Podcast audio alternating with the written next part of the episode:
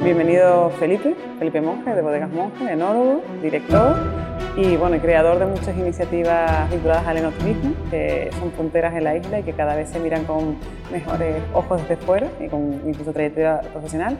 Vamos a compartir un ratito en, Barranco hablando de un poco de todo, de marketing, de comunicación, de creatividad. Espero que, que, disfrutemos este momento. Ah, pues estupendo, muy guay. Yo encantado de encontrarme así a la altura de una barra, que siempre ha sido lo mío. o sea que Adelante cuando quieras. Felipe, cuéntanos un poco mm, este tema de cómo una bodega se ha ido despertando con iniciativas que son un poco más inusuales de, bueno, pues por una parte una cerveza, por otra parte una cata erótica. Al final el vino permite ser la excusa para otras cositas, otras Pues eh, sí, efectivamente. Yo creo que al final el vino que ha catalizado todo este, este rebumbio ¿no? de, de conceptos. En el fondo el vino es una vida lúdica, de placer, y simplemente es asociarle cosas. ¿no? Entonces, de forma natural esto va ocurriendo en el transcurso de, de mi vida profesional, que al final enólogo haces vino y bueno, pues vende vino. Pero la parte más interesante siempre que me gustaba era cómo disfrutar del vino. Bueno, cada uno lo hace en su momento, con su gente, en su casa, con sus amigos, pero la bodega era una de las ideas que la gente viniese a disfrutar del lugar donde se hace el vino. Y a partir de ahí, pues no solo es en una bodega a catar los vinos, bla, bla, no sé qué, ya o verte loco ahí con tantos conceptos de pH, taninos, barricas, suelos variedades de uva, sino esa parte lúdica, de disfrutar del lugar. Y entonces al vino le podemos asociar cualquier disciplina, ¿no? porque el, tomar vino es vivir momentos, simplemente es el catalizador. Y bueno, pues de manera natural, poco a poco vas incorporando cosas que te divierten, que te divierten, por eso las hacemos, porque me divierten, si no, no las haría y deja de hacerlo cuando no me divierta, pero eh, hace partícipe a que el público venga al lugar y disfrute de, esa convocatoria, de ese evento. Y siempre hay vino, porque si solo te diriges desde el punto de vista no turístico, ¿no? con el concepto muy friki de vino, vino, pues te van los especialistas, los aficionados, los amateurs, pero bueno, eso es un porcentaje. A mí me interesa mucho el resto de la sociedad, que incluso no conoce el vino, no ha descubierto el vino o no le gusta el vino incluso. Ese es mi reto.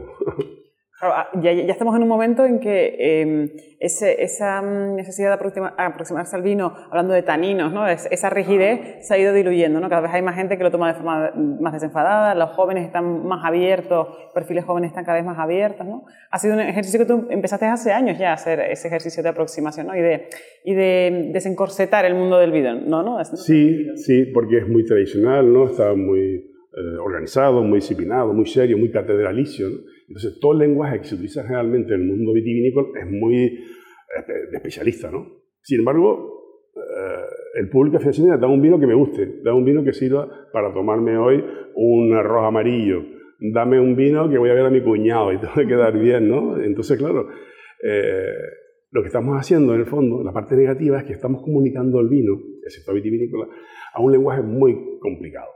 Y esto hay que hacerlo mucho más sencillo. Pensando incluso en las nuevas generaciones, claro. A los pibes jóvenes, ¿cómo le vas a contar el vino? Hazle la situación, eh, ¿cómo se va a poder tomar ese vino? ¿Con quién? ¿Qué tipo de vino? ¿Para qué momento? ¿no? Y son momentos.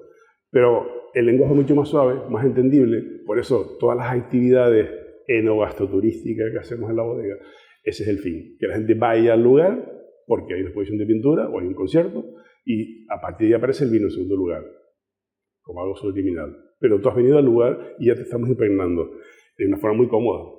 Porque si no es que saber de vino es muy complicado. O sea, si yo tengo que al final saber de mecánica para comprarme un coche, ¿no? Tú compras la experiencia de conducir un coche. Pues un poco igual, ¿no? Esto es exactamente lo mismo, no es hacer una bebida que motiva a las personas, pero que hay que acercarlas a ellas con algo muy, muy fácil, ¿no?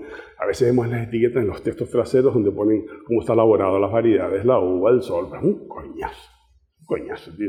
Y él dice, bueno, pero a ver, yo que tengo espaguetis hoy, esto me sirve para comer espaguetis. Claro, se pierde el norte a veces ese tipo de cosas, ¿no? Sin quitar ni trivializar un poco la importancia que tiene el vino, el concepto de, de, de, elemento que es y lo complejo que también es, ¿no? Pero, pero bueno, yo creo que como no deja de ser una vida de placer, no vamos a olvidarnos de esa parte. ¿Te ha servido? O sea, eh, ¿tú has notado que ese, ese irrumpir en el mercado, hablando de esa otra forma, eh, trabajando a nivel de marketing con las propuestas, con, con todos los soportes que, que, trabajas, desde la propia bodega hasta los productos, ¿te ha servido? ¿Notas que, que ha sido referente, que, que, la gente se aproxima, que se rompe esa rigidez, que los públicos em, eh, al final te encuentran y se encuentran cómodos? Sí, sí, sí. Eh, creo que eso es parte de, que la marca al fin y al cabo tenga cierta, cierta comunicación en ese aspecto. ¿no? Eh, es muy cercana, eh, eh, abre el, espectro y, y, luego hace que la gente se acerque al vino por esa serie de propuestas. Indudablemente, además, una de las asignaturas pendientes que nos queda un poco también en esta sociedad canaria es algunos productos locales ponerlos en valor, ¿no? porque a veces arrastran un perjuicio de nuestros mayores, bueno, de mi edad para atrás, vamos a tampoco quitarnos fuera. Eh, y entonces, em, al final, em, si a un joven tú le comunicas los valores de un vino canario, será fiel al vino canario y tomará todos los vinos del mundo, pero será fiel, no tiene prejuicio, no tiene complejo. El intentar cambiar a personas ya que tienen unos hábitos determinados, unas ideas determinadas de lo que es el vino canario, cómo vas a compararlo con el de fuera, cómo si es carísimo, no sé qué, en fin, ese tipo de, de, mito que no deja de ser un mito, pues es más complicado. Por eso este es el elemento interesante. Haciendo todas estas propuestas, entonces comunicas que este vino que tiene esta característica eh, me vale para mí. Para mí que tengo 18 años, iba a tomarme con mis amigos una copa de vino, aparte de eso. Y eso que nos han vendido tanto de el vino canario es diferente, la filoxera no llegó, nuestras cepas son únicas, ¿eso es real o nos estamos vendiendo bien? No, no, es real, es muy real. De hecho, si nos lo queriésemos mucho más, estaríamos en otro lugar. A ver, el vino canario hay que venderlo al doble del precio que tiene ahora. Doble de precio, doble de precio, doble de precio. Punto. Primero, porque lo vale. Segundo, porque tenemos un mercado que es capaz de aceptarlo. Y no hablo del mercado local, hablo del turista que es capaz de pagarlo. Y tercero, tiene un diferenciador muy importante entonces, no podemos comparar un vino canario con un vino peninsular si no está elaborado con la misma uva, si no está elaborado en el mismo territorio, si la escala de producción no es la misma. Vale, yo entiendo que uno tiene un precio y otro tiene otro precio. Pero nuestro secreto, nuestro truco es intentar meter dentro de la botella esos valores y esos atributos y esas diferencias para que tú percibas un producto de calidad. Entonces, la calidad de las cosas y el precio de las cosas es en función de lo que tú percibes. Claro, si no estamos persiguiendo de un vino local esos valores, pues dice, claro, me, tomo antes un vino peninsular, pero no es por el precio, es porque te gusta más. ¿Cuántas botellas de vino te tomas todo el día para que dos euros sea caro? A mí. Entonces ahí rascamos y en el fondo lo que hay es una serie de históricos, ese prejuicio y bueno, esa falta a veces de identidad en algunos productos. Porque, por ejemplo, vamos a poner un caso, los quesos. Nadie cuestiona el precio del queso canario y es más caro que ningún otro queso. Porque todos percibimos, ¿verdad?, un valor en el queso. Y es canario. Y está hecho también por gente del pueblo, con las manos manchadas, con un bodeguero. Si bueno, aquí parece que no, que el vino canario es para tomar en un momento determinado, cuando vas a un guachinche, cuando hay un timple sonando. Pero a lo mejor no está en la mesa mantel, la zona metropolitana, pues ya a lo mejor el vino canario. Cuando es al contrario, si lo más interesante de vinos es la diferencia que tiene. Entonces nuestros vinos empiezan a triunfar fuera porque son diferentes. Nadie los ve caro. Porque valoren y aprecian esa diferencia de vino. Entonces, eh, pues cojonudo, parece ser, vamos, baratísimo. Una bodega que haga 20.000 botellas y esté vendiendo a 7 euros la botella, regalado. Y no hay ningún sitio en el mundo con unas características parecidas a las nuestras que venda el vino tan barato. Ninguno, solo nosotros. Entonces, si nosotros incluso para acceder a mercados locales. Tenemos que bajar el precio por relaciones a, a Península, es tonto. Cuando el turista viene aquí y ha leído algo, coño, mira, no tiene filoxera, son variedades únicas, suelos volcánicos, variedad, diversidad como nunca. Llegan a la bodega y ven los vinos a 7, 8, 9 euros y dicen que va, esto, esto es malo. Esto no puede ser bueno. si no lo queremos nosotros, no podemos dar ese paso. ¿Y por qué también eso interesa? Porque si nosotros vendemos al doble de precio, el precio de la uva lo pagamos al doble. Y entonces ya los hijos de los propietarios pueden seguir cultivando. No ellos, pero sí pagando para que alguien lo haga. Sin embargo, el problema grande ahora es el abandono. No hay relevo generacional. Se ha perdido miles de hectáreas en estos últimos años porque nadie las cultiva. Entonces, bueno, joder, existe, ¿no? Un producto que puede tenerle una, un valor importante económico para, para esta tierra y que de repente, pues mira, nada, tenemos que estar nosotros bebiéndolo ahí a, a porro un poco menos. Además, tú has hecho un ejercicio de ponerlo en valor atendiendo a, digamos, los códigos de cada mercado, porque tú no etiquetas igual para Estados Unidos que para aquí, porque además has acercado esos atributos, ¿no? De decir, te lo voy a presentar como quieres que te lo presente. Sí, porque además como ellos lo cuentan ahí, como una bodega, 250 años de tradición, eh, exótica, estamos ahí cerca de África, ¿no? No nos consideran tan españoles, somos españoles, pero sí saben que estamos un poco separados. Y el Canary ahí, pues para ellos tiene esa connotación tropical, pues hace al final que, el, etiquetado, tiene que estar a colación. Entonces las etiquetas que eran más modernas las nuestras no le gustaban no podía se dejaban más a vinos un poco más convencionales, más internacionales, pero no querían algo mucho más vintage.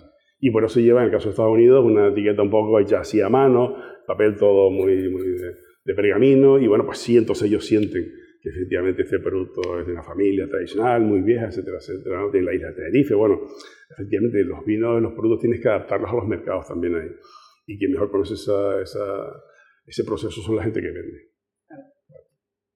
Y al final em, te has movido también en entornos digitales, o sea, tú eh, todo terreno, es decir, tienes la bodega, tienes la parte de em, Wine and Sex, esas catas eróticas que, bueno, esperadísimas, eh, se agotan las entradas eh, casi sobre la marcha, y después van llegando em, temas digitales, estás en redes, estás activo, además has aparecido en un montón de rankings, tienes muy buena relación con los medios, al final todo ese despliegue de abrir tantos frentes comunicativos notas que te cunde, notas que tiene que va a un buen puerto, que te, que te repercute positivamente? Han sido fundamentales.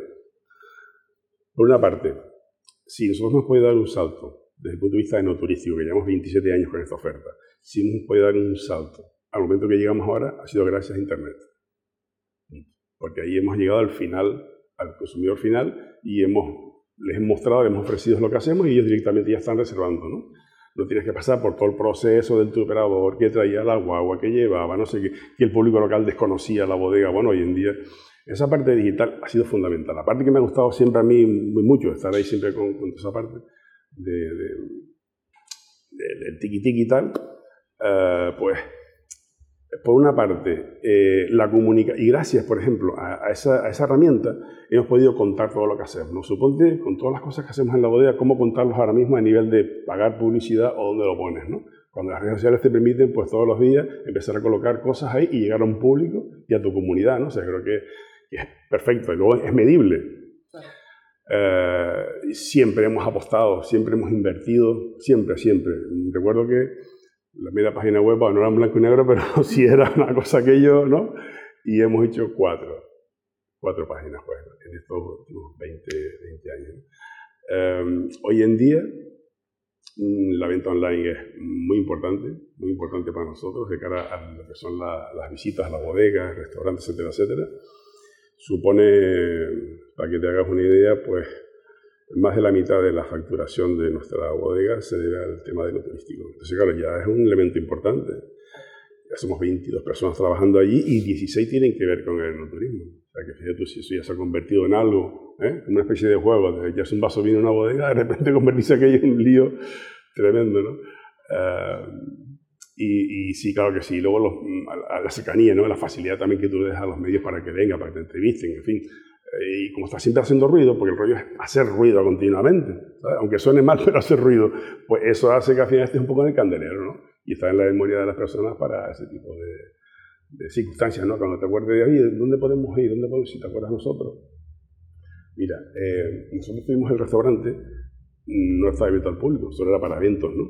Y eso fue durante, pues, 17 años. 17 años, solo para eventos, mínimo 20 personas, concertaban la reserva, el menú, no sé qué, y le hacíamos la comida ahí. Nunca quise abrir al público ese restaurante.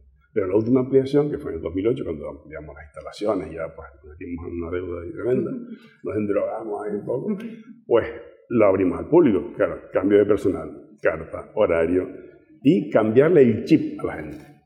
Ya, ya, puedes, venir, sin tener que estar, eh, bueno, eso nos costó cuatro años cuatro años, cuatro años hasta que al final. Y ahora, mira, ha sido un crecimiento muy interesante, muy divertido y eh, después de la pandemia nos ha ido muy bien, como nunca en la vida. O sea, tener esos espacios, de saber lo que podíamos ofrecer y qué no poder ofrecer, pues puedo decir que estos últimos cuatro años ha sido ya el sueño que yo pensé en aquel entonces. ¿eh? Se acostó la leche, tío. Que tú dices, Badajoz, me lo dices para otra vez, tengo que esperar 20 años yo para tener éxito entre comillas, pues me lo planteo, ¿sabes? Para ya que venga otro. Sí, sí, sí. Pero bueno, muy bien. Yo creo que en el fondo, además todo el equipo del personal siempre involucrado, ¿no? Creyendo también que esto es que, que, esto es interesante, que ellos también se lo pasan bien con esa diversidad que hay, etcétera, etcétera, es fundamental para que todo fluya, ¿no? Eh, y luego la excusa también de que la gente pueda ir a monje en diferentes circunstancias y momentos. Entonces, bueno, así que también repita. Nuestro público más importante es el público local. Claro, además eh, yo creo que ya tienes una comunidad muy fiel de gente que espera, ¿no? Bueno, en Sex se espera, en la nueva, la nueva iniciativa se espera, los branches se esperan, ¿no? Eh, y me gustaría saber también, a ti que te pasa por, por la bodega tanta gente turística, ¿Cómo crees que nos perciben? O sea, a nivel de Tenerife, de Canarias, ¿seguimos siendo los exóticos? Sobre todo para, para eh, público, pienso más que peninsular, público europeo, seguimos guardando ese halo de misterio, de exotismo, de paradisíaco, cuando dicen vivimos en el paraíso, ¿todavía eso se mantiene? Sí, mira, nosotros tenemos una ventaja importante, y más Tenerife, ¿no? Con la cantidad de actividades que, está, que encierra la isla, ¿no? A nivel turístico, ¿no? Somos un potencial a nivel internacional, o sea, podemos hacer tantas cosas en la isla y todo el año. Sitio seguro, cerca de Europa, etcétera, etcétera. Bueno, la gastronomía forma parte ya de un elemento importante de toma de decisiones cuando tú vas a viajar. Y hoy en día, comer en Canarias, joder, ha cogido un valor tremendo. La gente aprecia la gastronomía, se han puesto las pilas todo el mundo y aquí hay un nivel medio alto de gastronomía. El eh, turista que viene, en su gran mayoría, ya de Instagram, tiene Facebook y ya empieza a conocer o busca internet de qué va a Tenerife. Y ahí aparecen un poco las diferentes opciones. Puedes venir con todo incluido, con una pulsera en Hotel del Sur, totalmente legal y lícito, pero un día posiblemente sí alquilas un coche y te vas a conocer el Tenerife profundo. Y ese, esa vuelta hay incluida gastronomía. ¿Vale? Depende. Si tú tienes posicionamiento, pues aparecen ahí o no aparecen ahí, pero sí el hecho de comer va a ser una experiencia asociada a lo exótico que tiene la isla. Tú puedes venir a hacer parapente, a hacer surf o a bañarte en un charco, pero la parte gastronómica tienes que solucionarla te puedes ir a un guachinche, puedes ir a un restaurante a todo trapo, o simplemente te llevas un picnic del hotel, unas manzanas y comes ese día, pero tienes que hacerlo. Esa es nuestra oportunidad. Y de cara de, desde el punto de vista no turístico, eh, asociar todas esas actividades que ya son de forma natural al turista y asociarlo a una experiencia en una bodega tiene un plus de miedo. O sea, los tíos salen flipando. No les encanta. Primero porque han llegado a la isla y no sabían que había vino. Y de repente buscando información, pues aparecemos nosotros otra bodega, ¿no? Ah, pues mira, y aún así tampoco tenemos una oferta en las islas enoturísticas ¿eh? potente. Estamos en ello, ¿eh? estamos en ese proceso de la ruta de Cagani Route también, que es un proyecto muy interesante. Pero sí empieza a formar parte de la, la, actividad que va a tener el visitante aquí. Y les chifla, primero porque los vinos les parecen diferentes, punto. Esa es la parte más importante, con lo cual se justifica que tengan diferente precio a otra variedad que sea internacional o que esté saturada por todos lados, ¿no? Es suficiente. Segundo, porque si el lugar donde se toma el vino es exótico, y no deja de ser exótico, está una viña ahí, en el suelo, con un paisaje, con unos volcanes, con una vista al mar, en fin, ya, ya para eso, para ello sigue siendo una experiencia bestial. O sea que tenemos todos los condicionantes para que todo sea un éxito. Y de hecho, bueno, ¿qué está pasando? Cada vez vamos creciendo mucho más en el turista, mucho más se duplica casi todos los años el número de turistas. Crece toda la masa, pero los turistas se duplican. ¿Por qué? Porque estamos en Internet. Porque está la parte tecnológica que es fundamental. Y cuando llegan y se encuentran una bodega tan atípica, eh, sale... Como que dice Guaynances y tal, y hay, hay gente que dice, ¡ah! ¿Esto qué es? ¿Esto qué No, que les ofrezcan una cerveza de repente dices, bueno, pues te voy a ofrecer una cerveza. Ahí siempre, en las visitas y todo, siempre terminamos diciendo, y también hacemos vino, por cierto, porque al final empiezas a, a, contar todo lo que se hace y bueno, pues sí, mucha gente le sorprende porque, primero, si ha, sido no turista antes, si ha visitado otras bodegas, pues son un poco muy clásicas, ¿no? Toda la zona de elaboración, las trujadoras, las presas, las barricas, el embotellado, la cata de vinos y ahí un poco se acaba todo. Claro, cuando ellos empiezan arriba y van viendo todo aquello y van bajando y vamos contando de la cerveza, el vino, tientas a la barrica, ley seca, y no sé qué, fus, si llegan un partido de locos. Le dice, joder, pero ¿y cómo se puede hacer todo eso? Claro que se puede hacer todo eso, pero evidentemente porque hay una actitud de hacerlo, porque me divierte hacerlo, porque me gusta hacerlo y más cosas que están en marcha también ahí, ¿no? Pero en, pero en el fondo es porque tienes la posibilidad de hacer prueba de error, ¿no? Te lo da, eso te lo da tener el nombre de Bodegas Monja, de decir, aunque yo pruebe error, mi marca tiene tanta trayectoria, tantos años, que no va, no va a sufrir o es una característica personal de Arrojo? Eh, a ver, ya lo que sí haces ahora es apostar más seguro, ¿no? Cuando, cuando mm, inauguramos la bodega, conocí perfectamente aquel momento, era un nuevo paso importante, Uno muy importante que era pagar todo aquello, que estábamos pagándolo y hemos pasado chunguísimo. Y segundo era ofrecer todo lo que estamos ofreciendo. Y ahí fui muy atrevido haciendo de todo continuamente, de todo, de todo, todo, todo. Hacía todo para saber qué funcionaba. Primero para aprender cómo hacerlo, ¿no? aunque ya es una trayectoria, pero no a ese nivel. Y luego para ver un poco qué errores estamos cometiendo, hacia dónde enfocarnos. Después de ese periodo de tiempo, ha pasado pues 10 años, 12 años ya. ahora ya cuando hacemos algún evento, convocamos algo, ya voy muy seguro. O sea, voy agotando todo para que esta es la idea, esto tiene que funcionar ya porque estoy asociando muchas cosas y porque ya mi experiencia me dice que por aquí van los tiros. Pero una vez que yo tengo clara más o menos mi idea, lo que hago es la cuenta.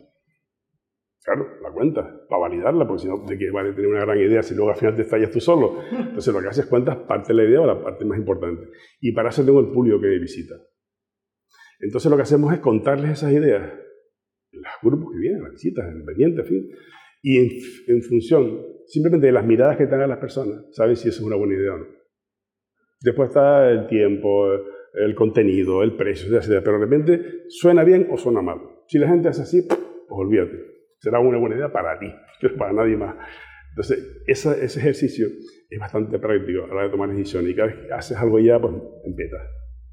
Esa es la idea. Aparte que, que lleva su esfuerzo, ¿no? Y como tenemos también tantas cosas, y yo tampoco estoy para volverme loco. O sea, ahora de aquí para adelante lo mío es una tabla de sur y coger olas en Brasil, aunque las playas sean tranquilas, es lo mismo. Pero a ese nivel no puedo hacer porque quedan proyectos importantes por ejecutar en la bodega.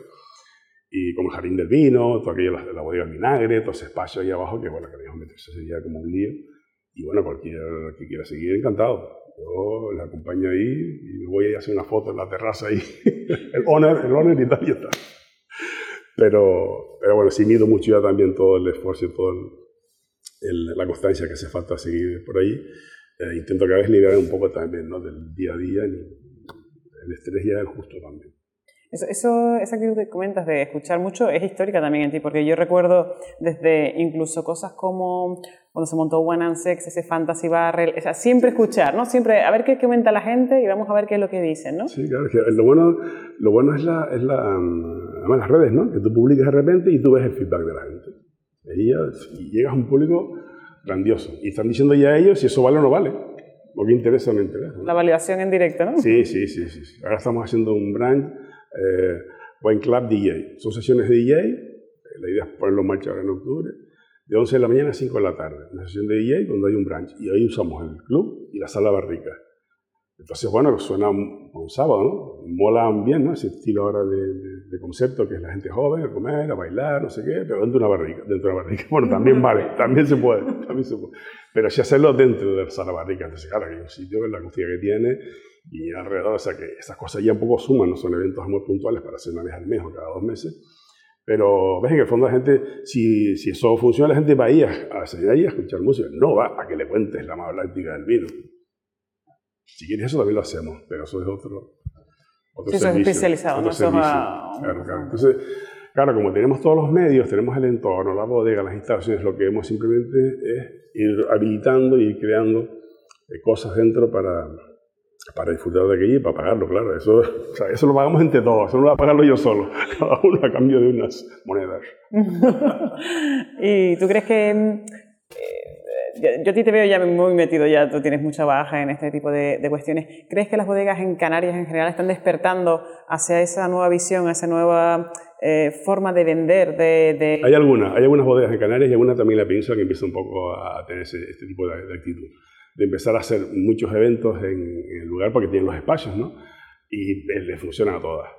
Claro, lo que pasa es que eh, ya al dar el paso que una bodega abra para recibir la gente ya es importante, ¿no? Y la otra fase más importante es qué producto vas a ofrecer, la creación de producto. Entonces puedes hacer lo convencional, que es visita, bodega, viñedo, cata de vino y se acabó, que después que una persona repita en dos bodegas y ya dice, ¿esto es naturismo? No, paso. En realidad falta ocio, y en España en general, ¿eh? falta ocio. Faltan bodegas que, que asocien al vino cualquier tipo de, disciplina para que la gente vaya a disfrutar del lugar. Eh, los que lo hacen, que hay, bueno, no hay muchas, pero puede haber a lo mejor 30, 40 bodegas en España con esa actitud de hacer muchos conciertos, en fin, ese tipo de cosas, pues es porque a ellos les nace hacerlo. ¿no?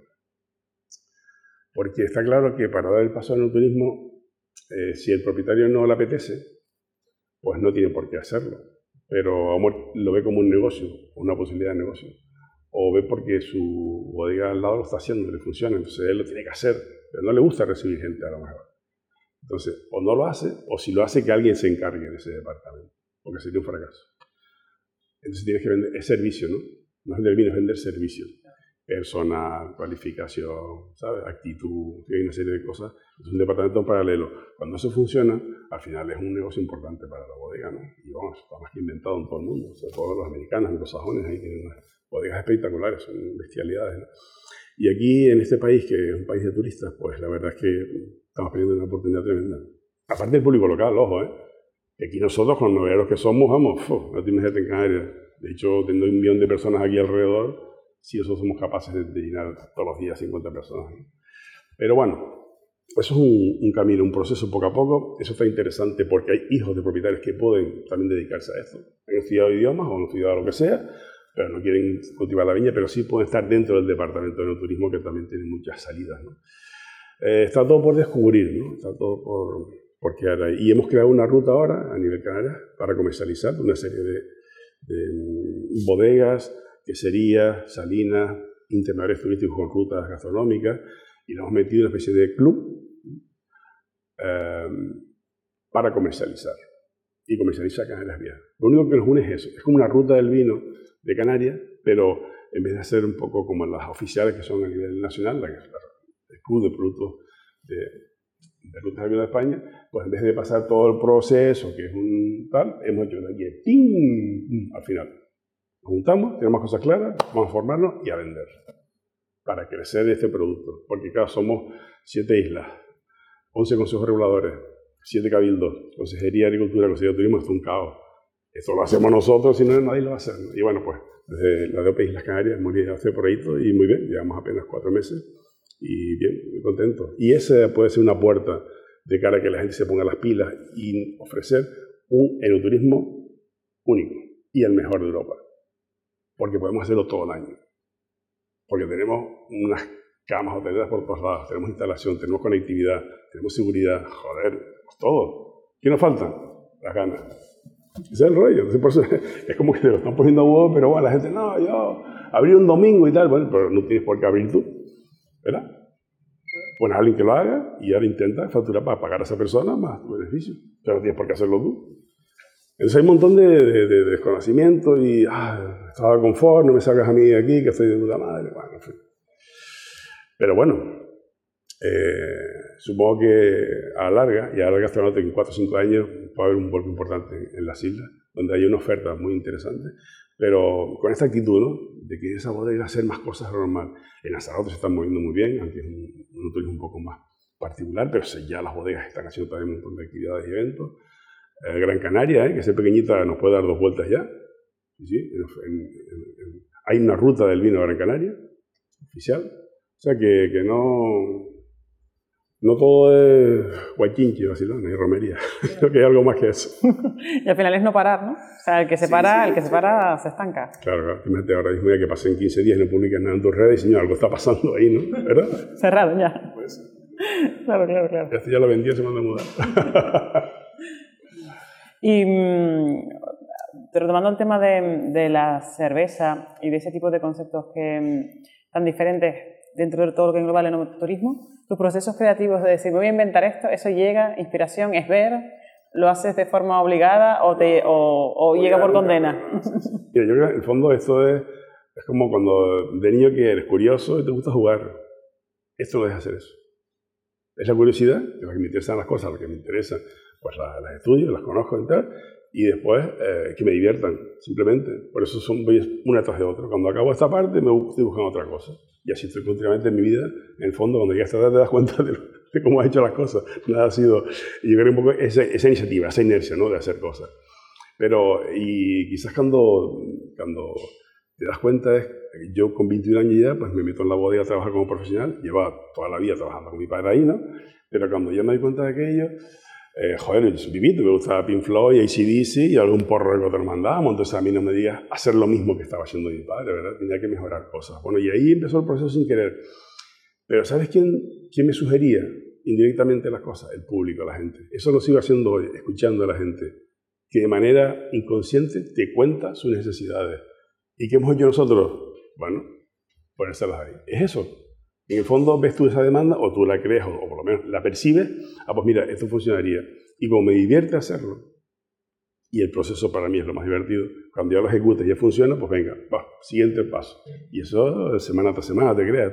Bueno, eso los americanos lo, lo llaman customer centric y tal, pero vamos, eh, eh, ya veo que le dan empaque, lo llaman customer centric y oírlo y tal, pero esto es una práctica de, de éxito del mercado tradicional. Sí, natural así, ¿no? Entonces, bueno, yo creo que a veces es como hablas de la innovación, la emprendeduría, eh, la puedes estudiar para mejorarla, pero son, nacen las personas, ¿no? Esa inquietud nace, no te la pueden eh, imponer nadie, mucho menos.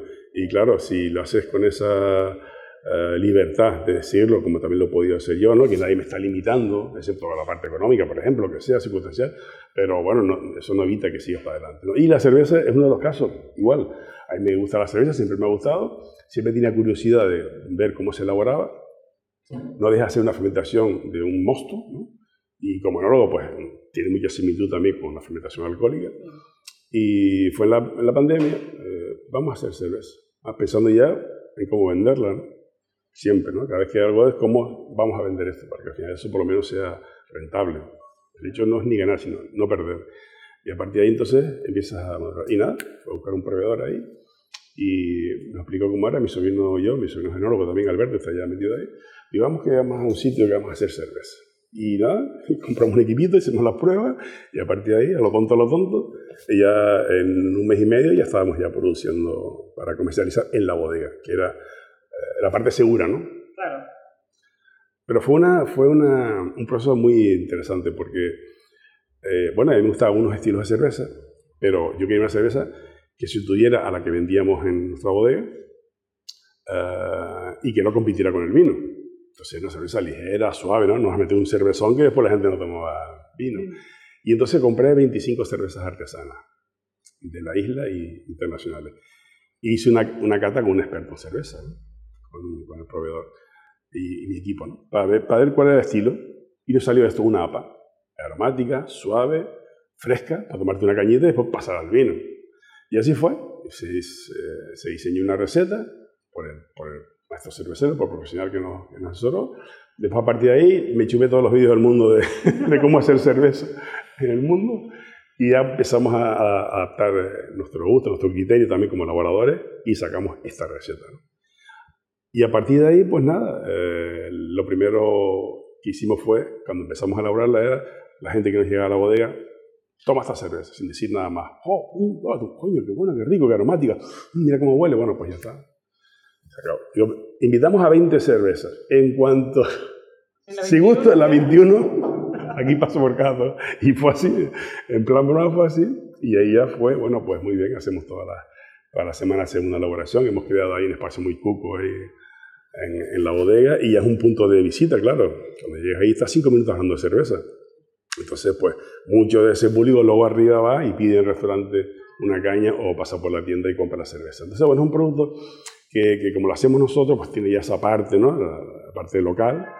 Eh, y luego suma, suma a lo que tú has venido a hacer, que es una visita con una cata de vino. Ay, pero también te gusta la cerveza, ¿no? En fin, y te acercas al público más joven también.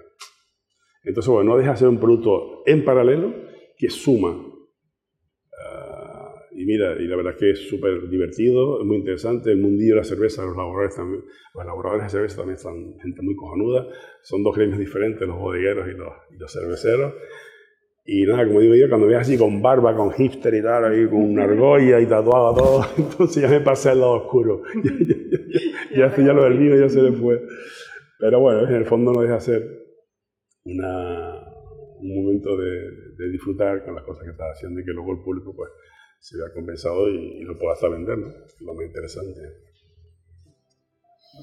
Bueno, Felipe, gracias por venir a Barranco, que es nuestro espacio nuevo de, conversaciones, así que una barra un poco más distendidas, ¿no? De, de, compartir de una forma mucho más natural el conocimiento que da la trayectoria y que da el emprender, el iniciar, el dirigir y al final tener mucho bagaje de una forma un poco diferente.